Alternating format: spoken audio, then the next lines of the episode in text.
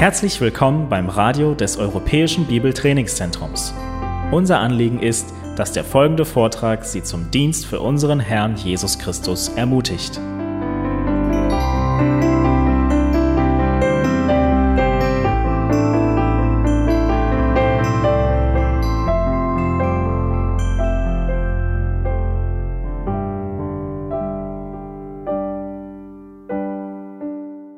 Ja, ich darf euch alle ganz herzlich begrüßen zur Eröffnung der Konferenz.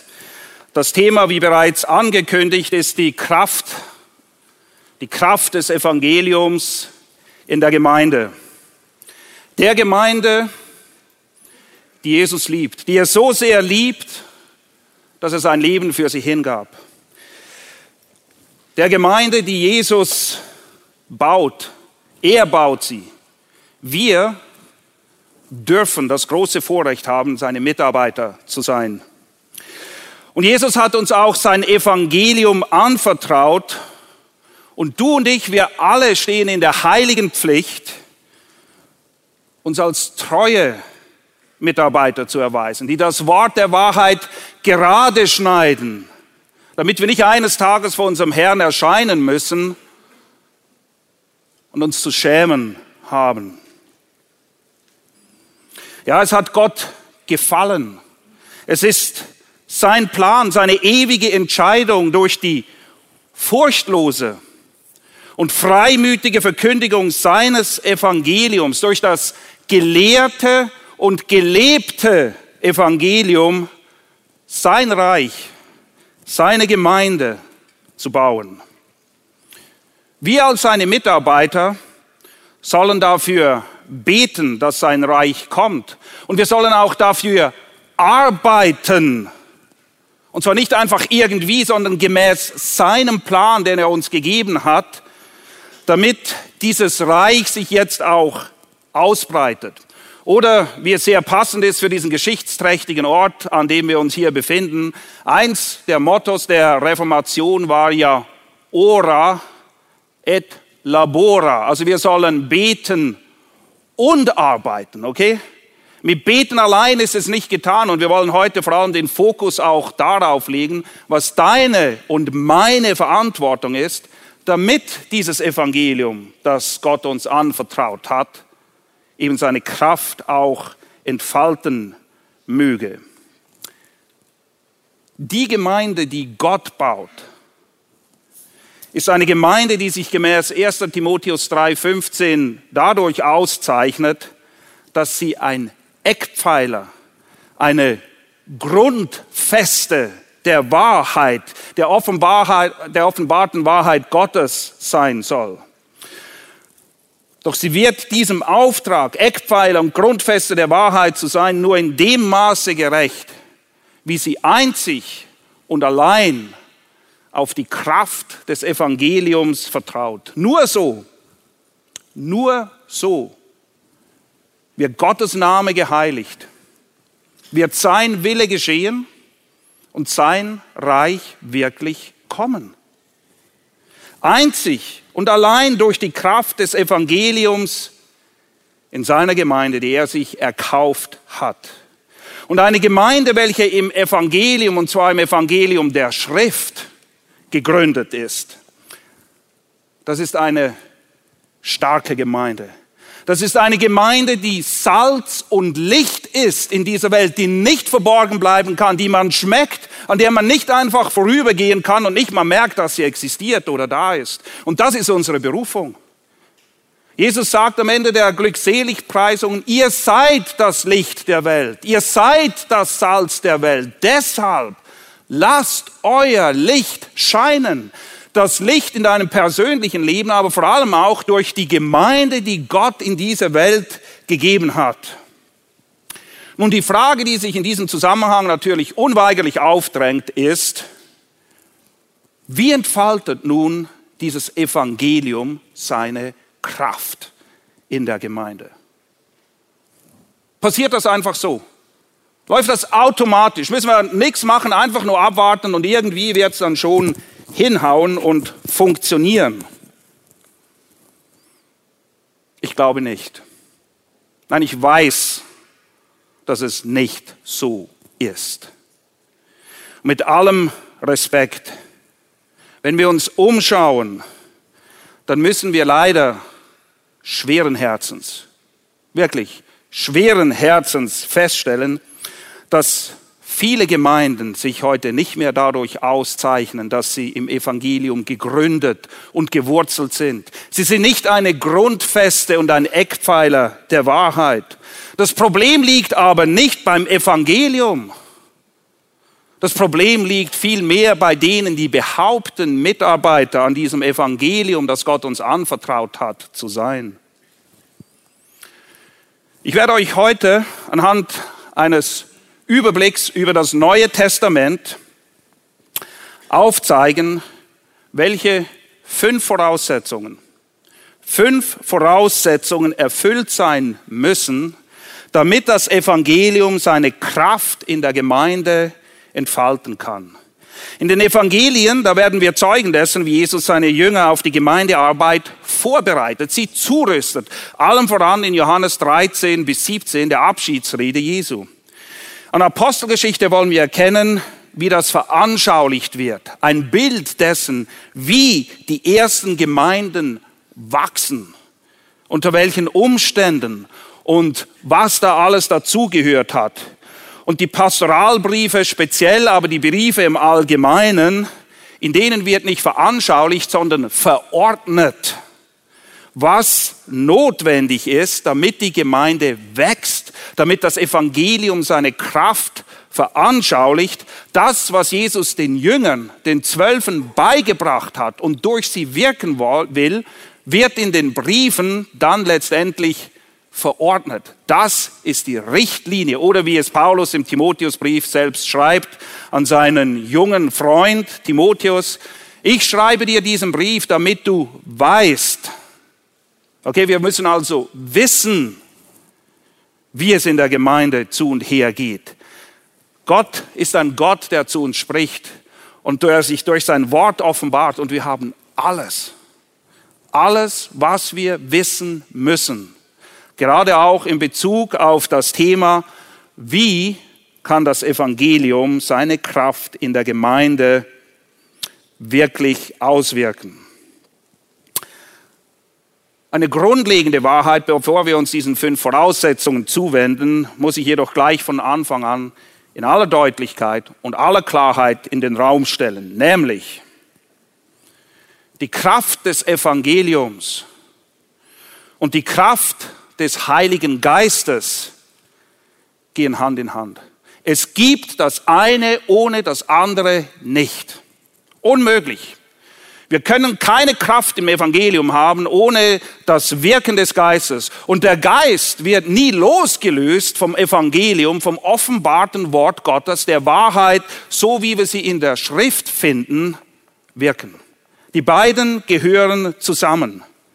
Der Geist Gottes ist es ja, der letztendlich der Verfasser der Schrift ist, des Evangeliums. Es wurde durch sein Wirken durch Menschenhand geschrieben. Der Geist Gottes ist es auch, der in alle Wahrheit führt und Sünder von Sünde überführt. Und der Geist Gottes ist es auch, der dich und mich befähigt, diese fünf Voraussetzungen zu erfüllen, die da sind, das Evangelium zu kennen, das Evangelium zu predigen, das Evangelium zu leben, zu lehren und das Evangelium zu lieben. Es ist der Geist Gottes, der die Kinder Gottes ausrüstet und befähigt, das Werk Gottes hier auf Erden zu tun. Lass mich das nochmal sagen. Es ist der Geist Gottes, der die Kinder Gottes ausrüstet und befähigt, das Werk Gottes gemäß dem Plan Gottes hier auf Erden zu tun.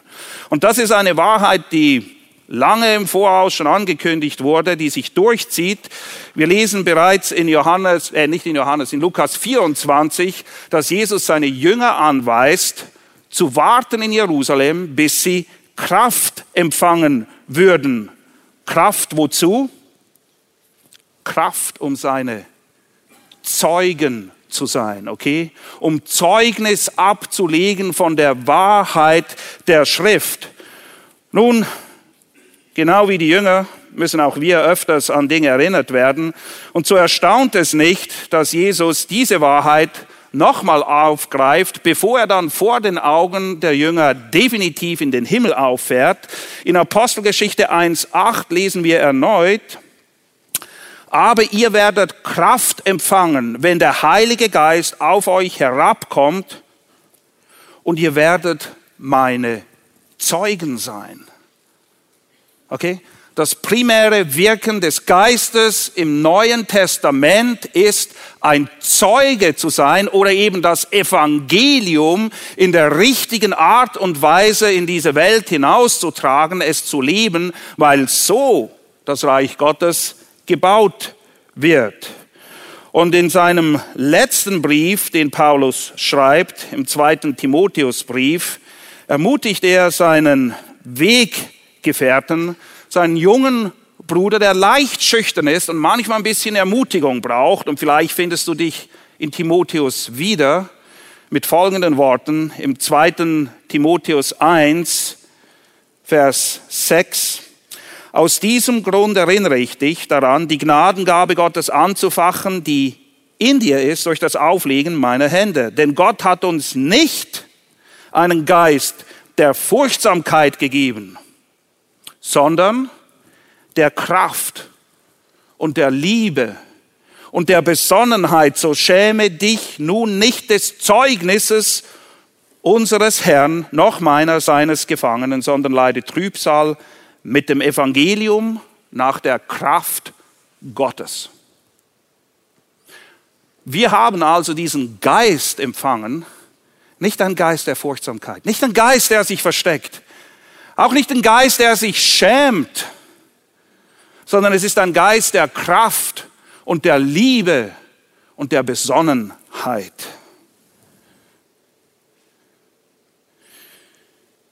Wisst ihr, wir brauchen keine neuen Gemeindegründungsstrategien. Wir brauchen keine neuen Gemeindewachstumsstrategien. Was wir viel mehr brauchen, und das ist das, was es schon immer brauchte, ist das uneingeschränkte Vertrauen in die Kraft des Evangeliums, in die Torheit der Predigt, die Gott dazu bestimmt hat, dass Leute dadurch errettet werden, sowie das Wirken des Geistes das war, das ist und das bleibt der Bauplan Gottes für seine Gemeinde. Er muss nicht revidiert werden, er muss nicht überarbeitet werden, er braucht nicht mal ein Update, was heute ja so sehr verbreitet ist, okay? Es ist alles hier. Wir müssen es nur erkennen, festhalten und treu sein. Damit das Evangelium seine Kraft nun in der Gemeinde entfalten kann, muss Voraussetzung Nummer eins erfüllt sein, die da ist. Es muss gekannt werden. Das Evangelium muss gekannt werden. Nun, pass gut auf. Damit meine ich nicht primär, dass du mit dem Inhalt des Evangeliums vertraut bist. Das ist zwar wichtig, das spielt eine zentrale Rolle, wir werden das gleich sehen, aber das ist nicht das, was ich meine, wenn ich sage, das Evangelium muss gekannt werden. Nein, das Evangelium zu kennen bedeutet, Jesus zu kennen. Okay? Die Person Jesus Christus, denn das Evangelium ist nicht nur in Anführungs- und Schlusszeichen eine Lehre, die es zu verstehen und zu kennen gilt. Nein, es ist eine Person. Die Jünger kannten das Evangelium, um es so zu sagen, weil sie den Urheber des Evangeliums kannten. Schlag bitte mit mir Apostelgeschichte 4.13 auf, eine herrliche Stelle. Apostelgeschichte 4.13. Die Jünger, die sich eben noch versteckt haben, treten jetzt mutig auf und predigen das Evangelium. Und die Schriftgelehrten können das nicht einordnen. Und es ist so herrlich, welches Zeugnis von diesen ungläubigen Schriftgelehrten hier in Apostelgeschichte 4.13 gegeben wird. Wir lesen gemeinsam, als sie aber die Freimütigkeit des Petrus und Johannes sahen und merkten, dass es ungelehrte und ungebildete Leute waren, verwunderten sie sich. Und sie erkannten, dass sie mit Jesus waren. Hier ist das Entscheidende. Hier ist das, was den Unterschied macht. Bei Petrus und bei Johannes und bei allen, die in der Nachfolge unseres Herrn stehen. Ungebildet, ungelehrt, vielleicht in den Augen der Welt. Aber die gebildetsten, die gescheitesten Menschen, die es gibt, sind die, die mit dem Herrn Jesus sind. Das macht den Unterschied. Deshalb konnten diese Schriftgelehrten Johannes und Petrus nicht mehr einordnen. Sie dachten, wir kennen die doch. Was ist mit denen passiert? Nun, es ist die Tatsache, dass sie ihren Herrn kannten, dass sie wirklich wussten, wem sie geglaubt haben, wem sie nachgefolgt sind. Es ist so, wie wir das auch im Hebräerbrief lesen, Hebräer 1, die ersten paar Verse, Hebräer 1, wo Jesus folgendermaßen beschrieben wird. Nachdem Gott vielfältig und auf vielerlei Weise ehemals zu den Vätern geredet hat in den Propheten, hat er am Ende dieser Tage zu uns geredet im Sohn. Im Sohn. In seinem ganzen Leben spricht der Vater zu uns den er gesetzt hat zum Erben aller Dinge, durch den er auch die Welten gemacht hat, welcher die Ausstrahlung seiner Herrlichkeit und der Abdruck seines Wesens seiend und alle Dinge durch das Wort seiner Macht tragend, nachdem er sich, nachdem er durch sich selbst die Reinigung der Sünden bewirkt, sich gesetzt hat zur Rechten der Majestät in der Höhe, in der er um so viel besser geworden ist als die Engel, als er einen vorzüglicheren Namen vor ihnen ererbt hat. Die Jünger haben in Jesus das gesehen, was Philippus ihn einst fragt. Er sagt, zeige uns den Vater. Und Jesus sagt, so lange Zeit bin ich bei euch gewesen und du hast mich nicht erkannt. Wer mich gesehen hat, nicht optisch wahrgenommen, wer mich gesehen hat, wer mich kennt, der hat den Vater gesehen. Und das macht den Unterschied. Sie haben Jesus erkannt als der, der er ist. Sie haben Jesus erkannt, so wie er selber sagt in Johannes 17.3, wo er sagt, das ist das ewige Leben, dass sie dich und den, den du gesandt hast, erkennen. Und dieses Erkennen beschreibt die innigste Verbundenheit, die engste Beziehung, die es überhaupt geben kann zwischen zwei Personen. Und das ist weit mehr als lehrmäßiger Inhalt. Wir lernen unseren Herrn kennen in erster Linie durch das Wort und durch das Gebet. Das macht den allergrößten Unterschied. Das wird dich verändern in einen Zeugen, in einen Verkündiger der Wahrheit und die Auswirkungen dessen sind un verkennbar. Selbst die Schriftgelehrten erstaunten nur noch und konnten nicht begreifen, was wirklich mit diesen Jüngern geschehen ist. Der Unterschied, sie waren mit Jesus. Sie waren mit Jesus. Nun, das Evangelium zu kennen, Christus zu kennen, so wie ich es gerade beschrieben habe, das ist gut. Das ist sehr gut. Doch damit das Evangelium seine Kraft auch entfalten kann in der Gemeinde, muss es zweitens auch gepredigt werden. Es reicht nicht, es ist sicher unumgänglich und notwendig, dass es gekannt ist, dass du mit dem Herrn vertraut bist in deinem Umgang mit ihm, aber dann muss es zweitens auch gepredigt werden. Wir können nicht ein schweigendes Zeugnis sein in dieser Welt. Das hört sich so fromm an, aber die Bibel kennt das nicht. Das Evangelium muss gepredigt werden, denn wie, wie Matthias uns aufzeigen wird, es ist wahr und bleibt so, der Glaube kommt aus der Predigt, die Predigt aber aus dem Wort Gottes. So entsteht Glaube. Und so muss dieses Evangelium, das gekannt wird, auch gepredigt werden. Und zwar so, wie es von jeher gepredigt wurde. Und wir tun gut daran, von den Aposteln oder auch von dem Herrn selbst zu lernen, wie er denn das Evangelium verkündigt hat. Es ist oft ganz anders als das, was heute zum Besten gegeben wird von den Kanzeln. Diese Predigten, die gehalten wurden, eins der herausstechendsten Merkmale ist, dass sie das Herz durchbohrten. Okay? Das war nicht einfach eine allgemeine Wahrheit, die gestreut wurde, sondern das Ziel war direkt das Herz der Zuhörer. Und diese Predigten haben ihr Ziel auch nicht verfehlt. Wir lesen in Apostelgeschichte 2, Vers 37 nach der allerersten Predigt, nach der Auferstehung, die Petrus hält, folgende Reaktion. Als sie aber das hörten, drang es ihnen durchs Herz. Und sie sprachen zu Petrus und den übrigen Aposteln, was sollen wir tun, Brüder? Sie wussten, es kann nicht so weitergehen wie bis anhin. Diese Predigten, diese biblischen Predigten, das Predigen des Evangeliums wirkt. Es trifft das Herz. Entweder wird diese Reaktion sich einstellen oder, nun es gibt auch die andere, denn wir wissen, Gottes Wort bewirkt immer, wozu er es aussendet.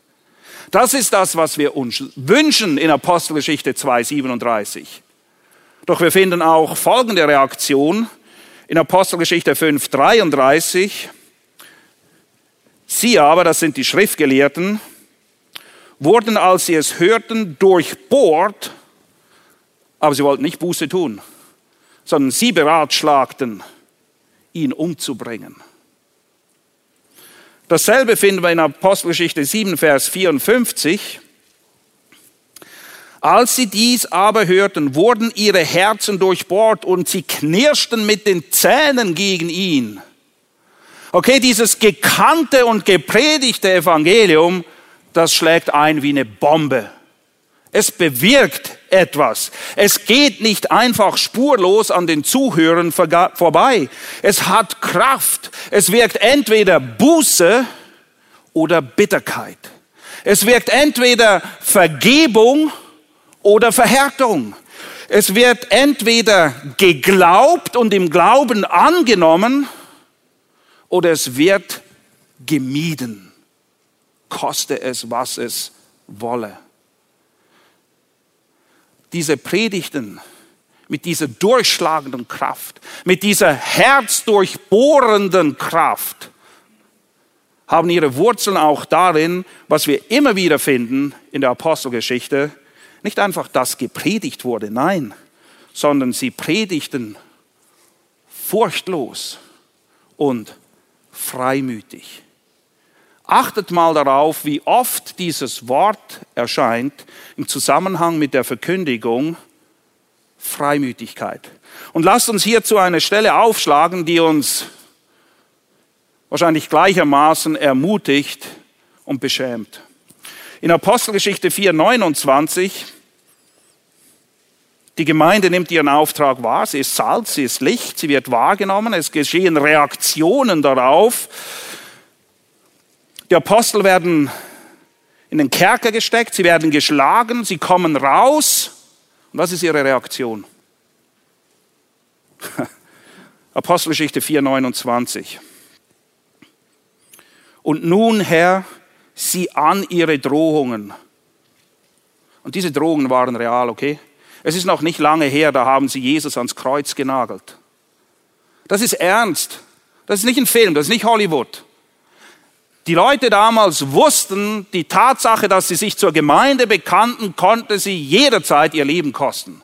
Und diese Drohungen waren echt. Und hier angesichts dieser Drohung beten sie nicht dafür, dass Gott sie wegnimmt, okay? Wofür beten sie aber? Und das finden wir überall in Apostelgeschichte. Und nun, Herr, sieh an ihre Drohungen und gib deinen Knechten dein Wort zu reden mit aller Freimütigkeit Sie wollen sich nicht verstecken. Sie wollen die Botschaft auch nicht ein bisschen anpassen, damit sie nicht mehr so anecken. Nein, ihr Gebet ist, Herr, stärke uns, gib uns Gnade, gib uns Freimütigkeit, damit wir eben treue Verkündiger sind. Weil nur so wächst die Gemeinde. Das ist das, was Gott bestimmt hat. Die Schwachheit, denn die Tatsache, dass wir kommen und um Freimütigkeit bitten, zeigt, dass die Kraft nicht in uns ist und das ist gut so, das ist richtig so. Aber unsere Schwachheit soll uns nicht dahin bringen, dass wir gar nichts mehr machen oder uns verkriechen, sondern wir sollen zum Herrn gehen und ihn um Freimütigkeit bitten, damit sein Wort gepredigt wird, denn das ist unser Auftrag. Das heißt es, Salz und Licht zu sein. So baut Gott seine Gemeinde. Und nun das gekannte und gepredigte Evangelium, das sind die ersten zwei Punkte, die wir gesehen haben, das muss jetzt auch durch das entsprechende Lebenszeugnis des Verkündigers und nur nebenbei, Verkündiger sind nicht nur die, die oben auf der Bühne stehen oder hinter einer Kanzel. Alle, alle, jeder von euch, jedes Kind Gottes ist dazu berufen, ein Zeuge dessen zu sein, was der Herr gewirkt hat.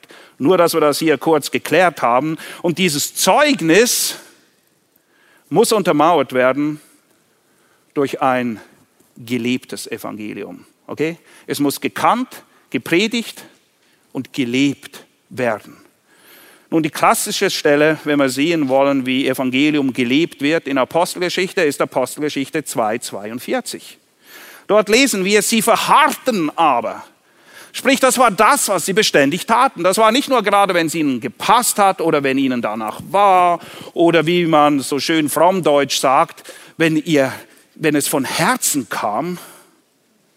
Nein, sie verharrten darin, okay? Verharren, beharrlich dranbleiben bedeutet, es ist nicht immer so einfach.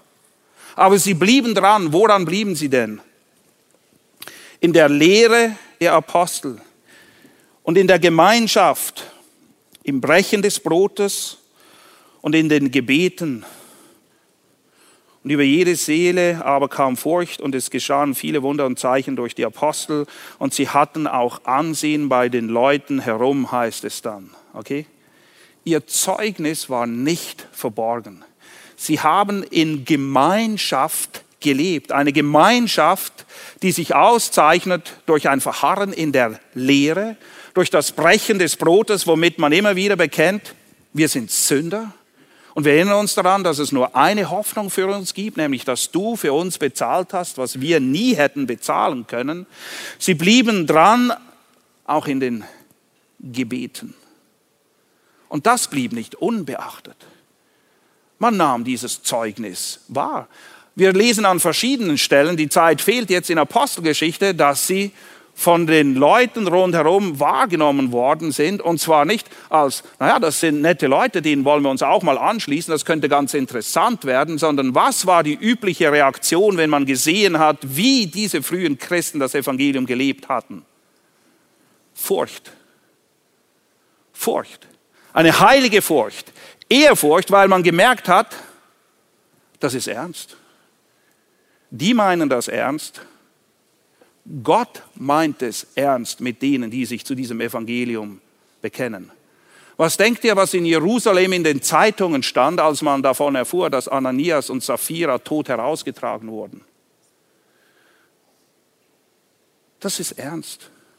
Gottes Furcht. Unser Leben sollte geprägt sein von Gottes Furcht und diese auch gegen außen hin so weitergeben. Ein weiterer wichtiger Aspekt oder eine Beschreibung dessen oder eine Anleitung besser gesagt, wie wir das Evangelium leben sollen, finden wir in Epheser 4, 1 bis 3. Es ist eigentlich eine Kurzzusammenfassung dessen, was das Gemeindeleben ausmachen sollte, was das Zeugnis, unser Zeugnis hier und jetzt ganz entscheidend mit beeinflusst. Nachdem Paulus in den ersten drei Kapiteln erklärt, was sie alles haben in Christus, dass sie gesegnet sind mit allen Segnungen in den himmlischen Regionen, dass ausnahmsweise mal keiner zu kurz gekommen ist, sondern alle alle Segnungen bekommen haben. Und er erklärt, wie Rettung funktioniert. Und das Evangelium kommt er dann in Kapitel 4.1 dazu, dass er sagt, ich ermahne euch nun, im Hinblick auf all das, was ich euch erklärt habe, nun kommt Ermahnung, nun kommt eine ernsthafte, eindringliche Aufforderung. Was für eine Aufforderung. Nun, es ist die Aufforderung, das, was gekannt ist, das, was Sie in Form von Predigt gehört haben, nun auch zu leben. Und wie sieht das aus? Ich ermahne euch nun, ich der Gefangene im Herrn, dass ihr würdig wandelt. Richtig lebt. Würdig wandelt. Der Berufung, mit der ihr berufen worden seid. Und wie sieht das aus, ein würdiger Wandel?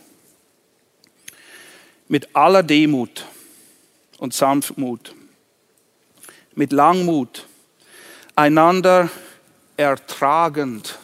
Ja, manchmal auch als Kinder Gottes müssen wir einander ertragen. In Liebe. Euch befleißigend, die Einheit des Geistes zu bewahren in dem Band des Friedens. Wieso ist es so entscheidend wichtig, dass die Gemeinde sich durch dieses Miteinander, füreinander, aneinander, durch dieses gelebte Evangelium auszeichnet. Nun ganz einfach, weil das Evangelium dadurch seine Kraft entfaltet. In seiner Abschiedsrede in Johannes 13 wendet sich Jesus an die Jünger und sagt, ein neues Gebot gebe ich euch, dass ihr einander liebt. Und dann sagt er, Daran werden alle erkennen, sehen, wahrnehmen. Was werden sie erkennen? Dass ihr meine Jünger seid, dass ihr meine Zeugen seid, dass ihr von der veränderten Kraft dieses Evangeliums lebendig zeugt.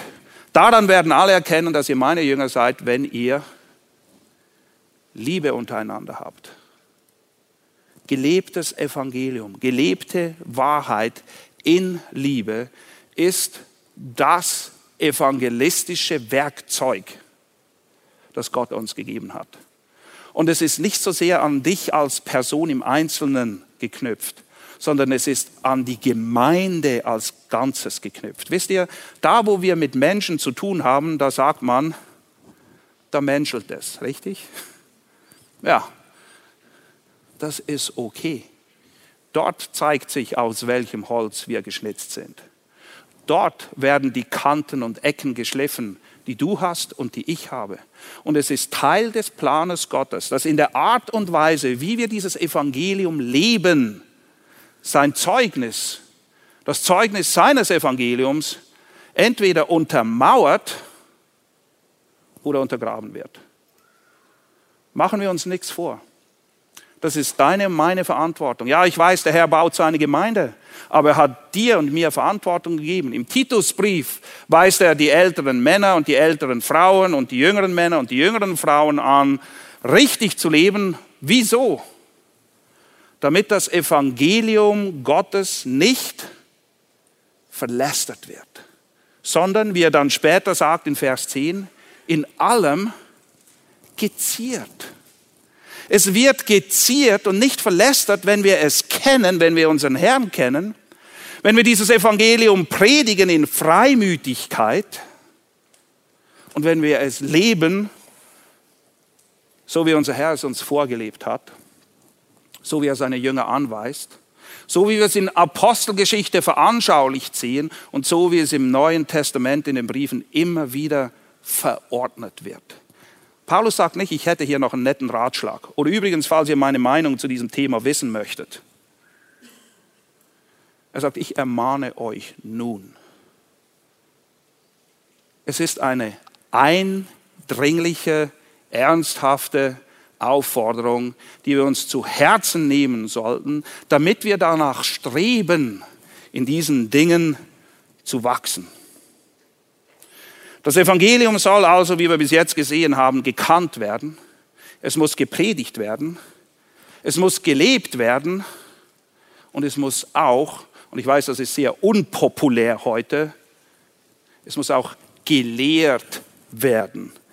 Gelehrt, okay? Eine Evangeliumsverkündigung ohne lehrmäßigen Inhalt, ohne theologischen Gehalt ist kein schriftgemäßes Evangelium. Ich weiß, es wird viel gepredigt und es wird auch viel gelehrt. Und einige brauchen sogar viele Bibelverse dabei. Aber es ist nicht vieles davon zu gebrauchen, so leid es mir tut. Das, was oft von den Kanzeln kommt, hat herzlich wenig mit Evangelium zu tun. Es hat herzlich wenig zu tun mit dem Vorbild der Predigten, wie wir sie von den Aposteln finden in der Apostelgeschichte und noch viel weniger mit der Art und Weise, wie Jesus das Evangelium gelehrt und verkündigt hat. Ich glaube, Jesus würde in jedem modernen oder den meisten modernen evangelistischen Kursen durchfallen. Er würde alles falsch machen. Ja, denn er verkauft nicht ein verwässertes Evangelium oder ein menschgemachtes Evangelium, denn hier sind die zwei Hauptfeinde der Evangeliumsverkündigung, des lehrmäßigen Inhaltes. Es ist nichts Neues, denn es gibt nichts Neues unter der Sonne, okay? Es gibt nur bessere PR-Manager, die das Zeug heute besser verpacken und es kommt ein bisschen angenehmer daher. Aber die zwei Feinde, die es immer gab, ist Gesetzlichkeit auf der einen Seite und Liberalismus auf der anderen Seite. Das ist die Art und Weise, wie das Evangelium lehrmäßig entstellt und seiner Kraft beraubt wird. Bei den einen sagt man, ihr könnt machen, was ihr wollt, Hauptsache gerettet. Bei den anderen heißt es immer, naja, Jesus ist schon gut und wichtig, aber du musst dies und das und jenes auch noch tun. Nun, das eine, das Gesetzliche, kommt ein bisschen frommer daher, aber Gott hasst es genauso wie Liberalismus.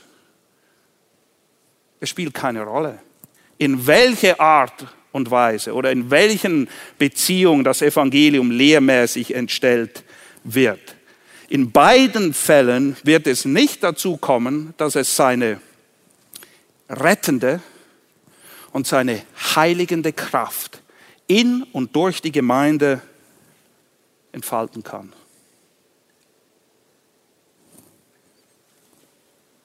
Kennst du das Evangelium?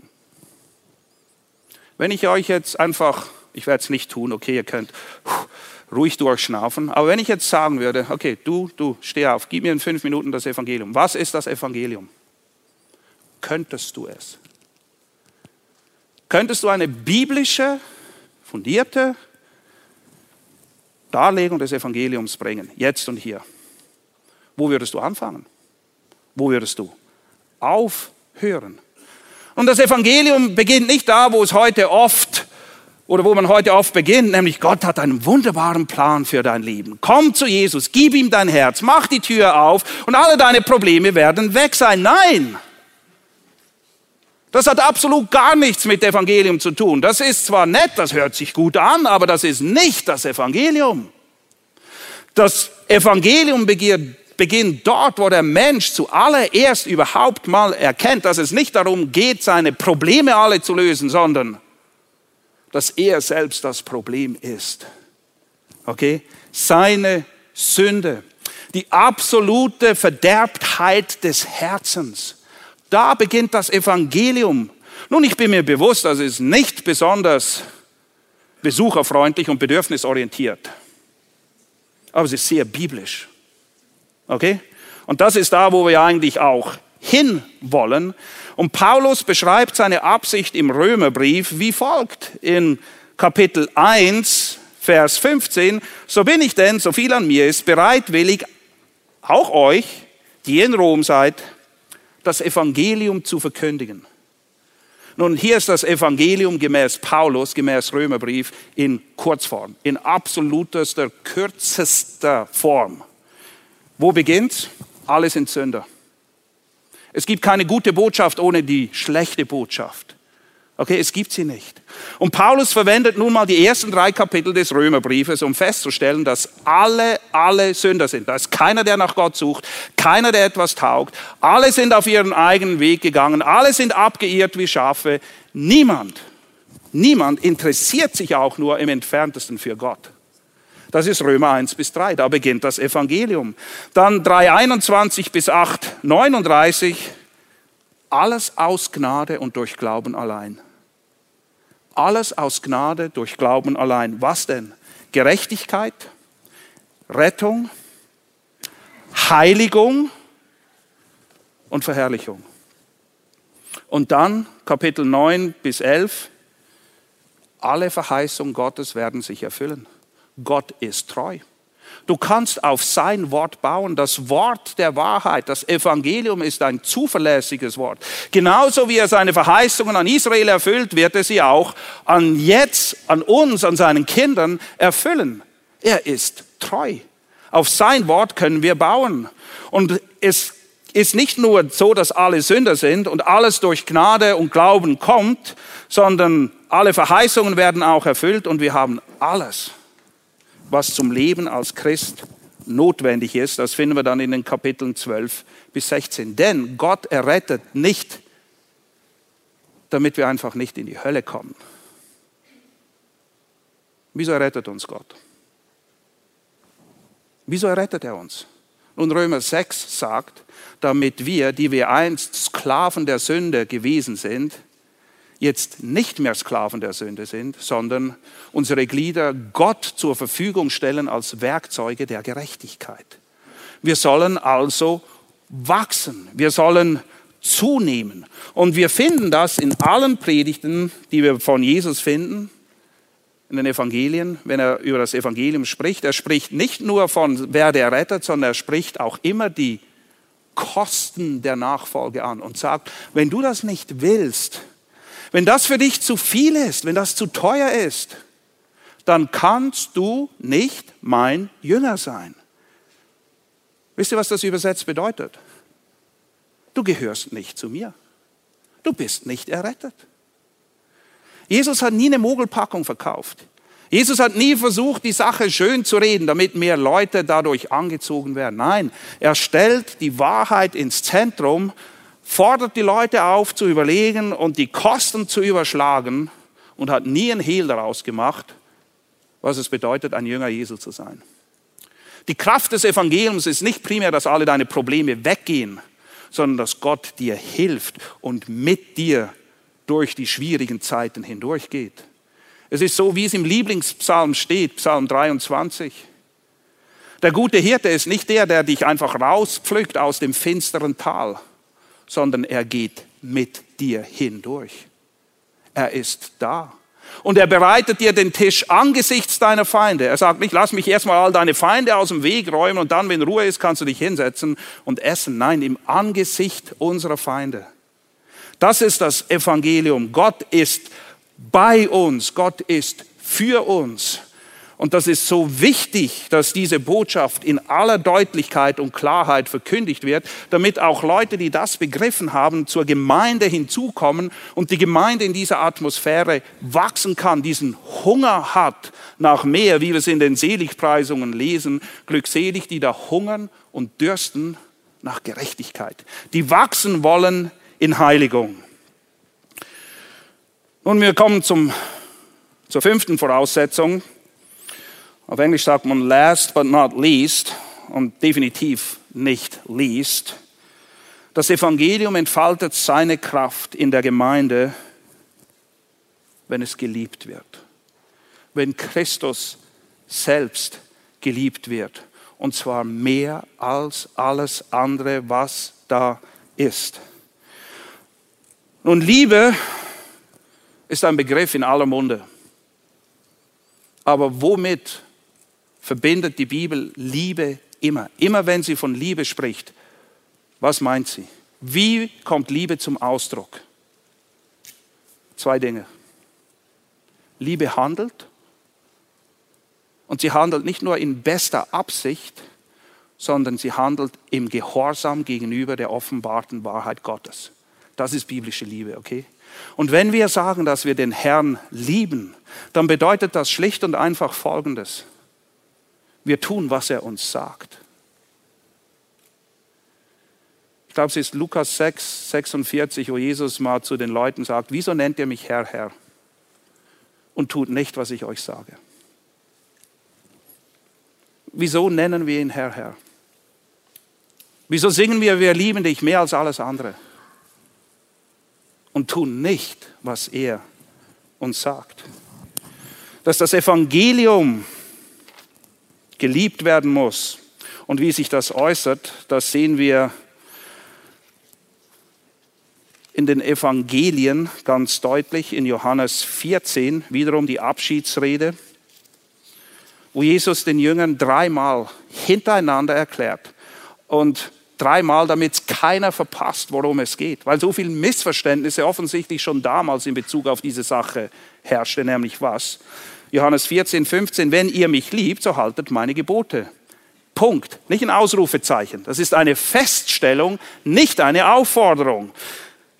Kapitel 14, 21. Wer meine Gebote hat und sie hält, der ist es, der mich liebt.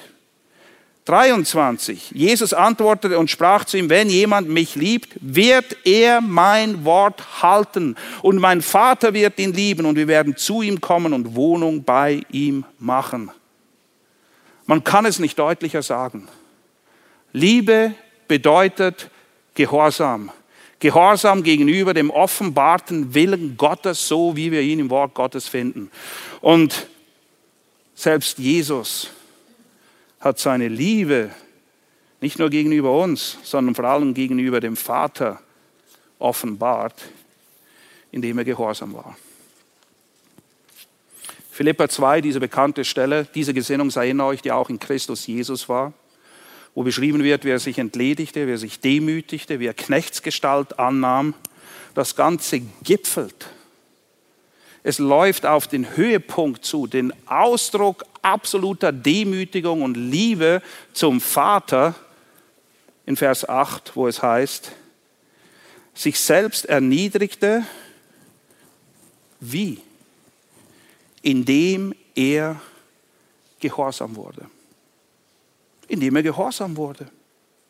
Bis zum Tod, ja zum Tod am Kreuz. Jesus hat nicht einfach nur Gottes Wahrheit gelehrt. Jesus war nicht nur in Anführungs- und Schlusszeichen das Abbild, der perfekte Abdruck des Vaters, wie wir in Hebräer 1 gelesen haben, sondern Jesus hat den Vater geliebt mit vollkommener Liebe und offenbart dies und zeigt es dadurch, dass er gehorsam wurde bis zum Tod, ja zum Tod am Kreuz. Und in der Apostelgeschichte, wenn wir wieder dorthin gehen, finden wir Apostel, die das Evangelium, Christus, Gott mehr liebten als Schande, Leid, Schmerz, Verfolgung, ja sogar ihr eigenes Leben. Und sie hören nicht auf, auch wenn einige von ihnen umgebracht wurden, und das wurden sie, Sie suchen nicht einen neuen Plan, nicht eine neue Strategie, sondern wie wir es gelesen haben in der Apostelgeschichte 4,29, Herr, angesichts ihrer Drohung, hilf uns, damit wir das Wort in Freimütigkeit reden. Es gibt keinen Plan B bei Gott. Es gibt nur einen Plan und an dem hat sich nichts geändert. Und es ist ein Ausdruck der Liebe, dass wir Folgendes lesen in Apostelgeschichte 4, 19. Ich lese ab Vers 18. Und als sie sie gerufen hatten, also das sind wieder die Pharisäer, die Schriftgelehrten, sie rufen die Apostel, als sie sie gerufen hatten, geboten sie ihnen, sich durchaus nicht in dem Namen Jesu zu äußern, noch zu lehren. Okay, klare Ansage, klare Antwort.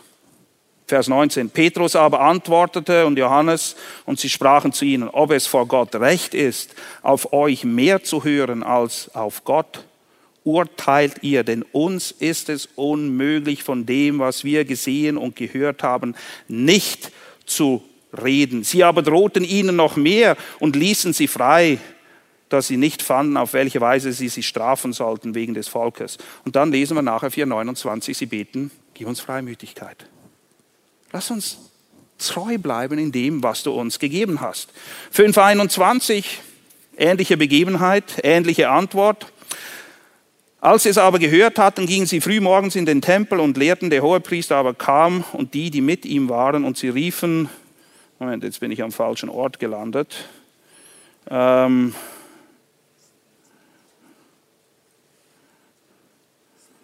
...27 ist immer gut, einen Souffleur in der ersten Reihe zu haben. Sie führten sie aber herbei und stellten sie vor das Synedrium und der Hohepriester befragte sie und sprach, wir haben euch streng geboten, in diesem Namen nicht zu lehren. Jetzt können sagen, naja, die Obrigkeit hat gesagt, wir müssen schweigen, also müssen wir schweigen, wir müssen uns der Obrigkeit ja unterordnen. Ja, das müssen wir. Aber nicht, wenn die Obrigkeit von uns Sünde fordert, okay? Und wir sind berufen, seine Zeugen zu sein. Und das ist die Antwort, die sie auch hier wiedergeben. Ihr habt Jerusalem mit euren Lehren erfüllt und wollt das Blut dieses Menschen auf uns bringen. Petrus und die Apostel aber antworteten und sprachen, man muss Gott mehr gehorchen als den Menschen. Denn man muss Gott mehr lieben als irgendjemand anderen oder irgendetwas anderes. Und in Apostelgeschichte 20 bringt Paulus das auf den Punkt, wenn er sagt, er nimmt dort Abschied von den Ältesten in Ephesus und weiß, was auf ihn zukommt. Apostelgeschichte 20, Vers 22, und nun siehe, gebunden in meinem Geist gehe ich nach Jerusalem, ohne zu wissen, was mir dort begegnen wird, außer dass der Heilige Geist mir von Stadt zu Stadt bezeugt und sagt, dass Fesseln und Bedrängnis auf mich warten. Okay, ich weiß, was kommt, also nehme ich einen anderen Weg. Nein, denn das ist der Weg, den Gott für Paulus hat. Und er liebt ihn und hört zu, was ihn antreibt. Aber ich nehme keine Rücksicht auf mein Leben als teuer für mich selbst. Wieso? Damit, damit ich meinen Lauf vollende und den Dienst, den ich von dem Herrn Jesus empfangen habe, und was ist der Dienst? Zu bezeugen das Evangelium der Gnade Gottes.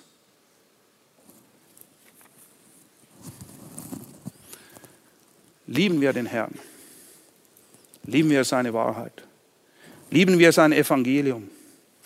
Die fünf genannten Wahrheiten müssen vorhanden sein, damit das Zeugnis der Kinder Gottes glaubwürdig wird in dieser Welt. Oder wie es Titus eben sagt, dass das Evangelium nicht verlästert, sondern in allem geziert wird.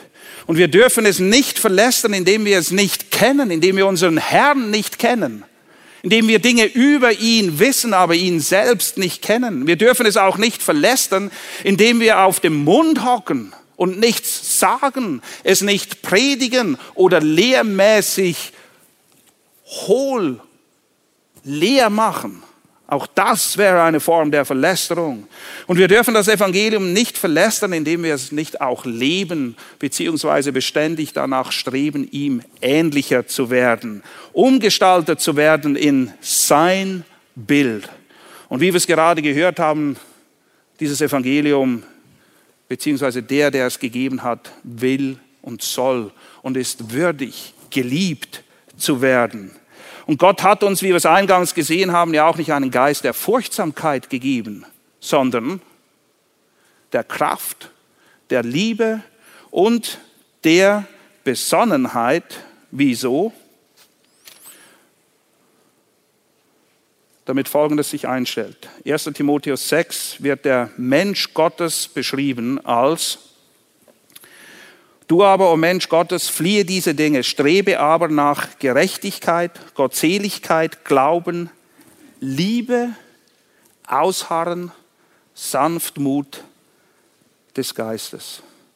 Wir sollen nach Liebe streben. Das ist ein beständiger Wachstumsprozess. Und zwar Liebe zu Gott zuallererst, Liebe zum Nächsten, Liebe zur Wahrheit, Liebe zum Evangelium, Liebe zu den Schafen, aber meine lieben Freunde, auch Liebe zu all den Verlorenen dieser Welt, die noch nie etwas vom Evangelium gehört haben. Wenn wir den Herrn lieben, wenn wir sein Evangelium lieben, dann werden wir auch eine Liebe für die Verlorenen dieser Welt haben. Denn Jesus ist gekommen, um zu suchen und zu retten, was verloren ist. Weil er uns liebt. Und seine Liebe praktisch wurde wie wir es in diesem bekannten Vers lesen, so sehr hat Gott die Welt geliebt, dass es einen einzigen Sohn gab. Nur so, mein lieber Freund, kannst du den guten Kampf des Glaubens kämpfen, das ewige Leben ergreifen, zu dem du berufen worden bist und das gute Zeugnis bekennen. Das lesen wir nämlich in 1 Timotheus 6, 12 direkt folgend auf die Beschreibung des Menschen Gottes. Und ich gehe davon aus, dass ihr, ich, dass wir alle solche Menschen Gottes sein wollen. Damit wir das sind, nochmal, will das Evangelium Christus selbst gekannt sein, gepredigt werden, gelebt werden, gelehrt und geliebt. So entfaltet das Evangelium seine Kraft. Seine Kraft, die wie beschaffen ist, ganz einfach. Heiligend für die Heiligen, dass die Heiligen wachsen und Christus ähnlich werden. Und auch gegen außen hin entfaltet es seine Kraft, weil unser Zeugnis als Heilige, als solche, die in der Liebe Christi wandeln, ein glaubwürdiges Zeugnis wird und wir tatsächlich Salz und Licht sein werden in dieser Welt. Denn nur eine heilige, Gemeinde ist eine Gemeinde mit einem glaubhaften Zeugnis, welches dazu beiträgt, dass das Evangelium seine rettende, und seine heiligende Kraft entfaltet. Und lass mich abschließen mit 1. Petrus 3, 14 bis 16, wo wir lesen, aber wenn ihr auch leiden solltet, um der Gerechtigkeit willen, glückselig seid ihr, fürchtet aber nicht ihre Furcht, noch seid bestürzt sondern, okay, wir sollen uns nicht fürchten, wir sollen uns nicht schämen, wir sollen uns nicht verstecken, sondern was? Was ist das allererste? Heilig Christus den Herrn in euren Herzen. Wieso ist das so wichtig? Weil sonst kann nicht erfüllt werden, was nachher kommt.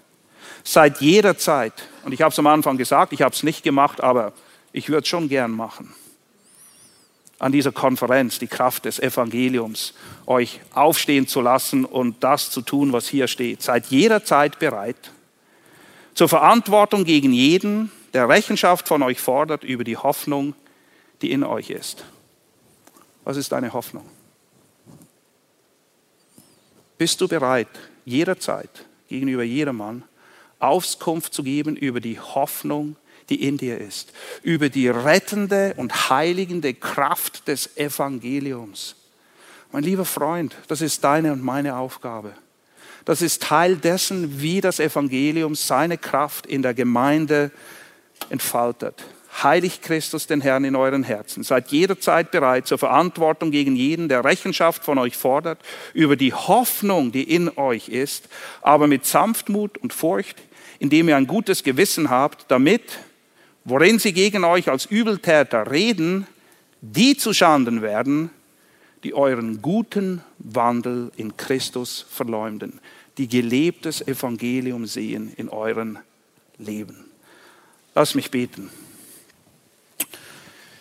Herr, wir danken dir. Wir sind dir unendlich dankbar, dass du gekommen bist und retten willst und auch tatsächlich rettest durch die Torheit der Predigt, durch die Kraft des gelehrten und gelebten Evangeliums. Herr, wir bitten, vergibe uns, wo wir uns geschämt haben, wo wir uns versteckt haben, wo viele andere Dinge wichtiger waren. Herr, gib uns, lass uns solche Christen sein, deren Herz danach hungert, in Gerechtigkeit zu wachsen. Die wie die Apostel angesichts von schwierigen Umständen und Drogen bitten, Herr, lass uns freimütige Zeugen sein zu deiner Ehre. Lass uns solche sein, die die Hoffnung ergriffen haben und auch Zeugnis dieser Hoffnung geben können. Und Herr, Herr, wir wollen wachsen in der Heiligung, so wie du es auch sagst. Seid heilig, denn ich bin heilig. Herr, so soll das Evangelium seine Kraft in und durch die Gemeinde entfalten, dass wir zu dir hinwachsen und Herr, dass noch viele Verlorene errettet werden mögen. Und so bekennen wir gemeinsam mit Paulus, wie wir es eingangs gelesen haben, denn ich schäme mich des Evangeliums nicht, denn es ist Gottes Kraft zum Heil jedem Glaubenden, sowohl dem Juden zuerst als auch den Griechen. Amen.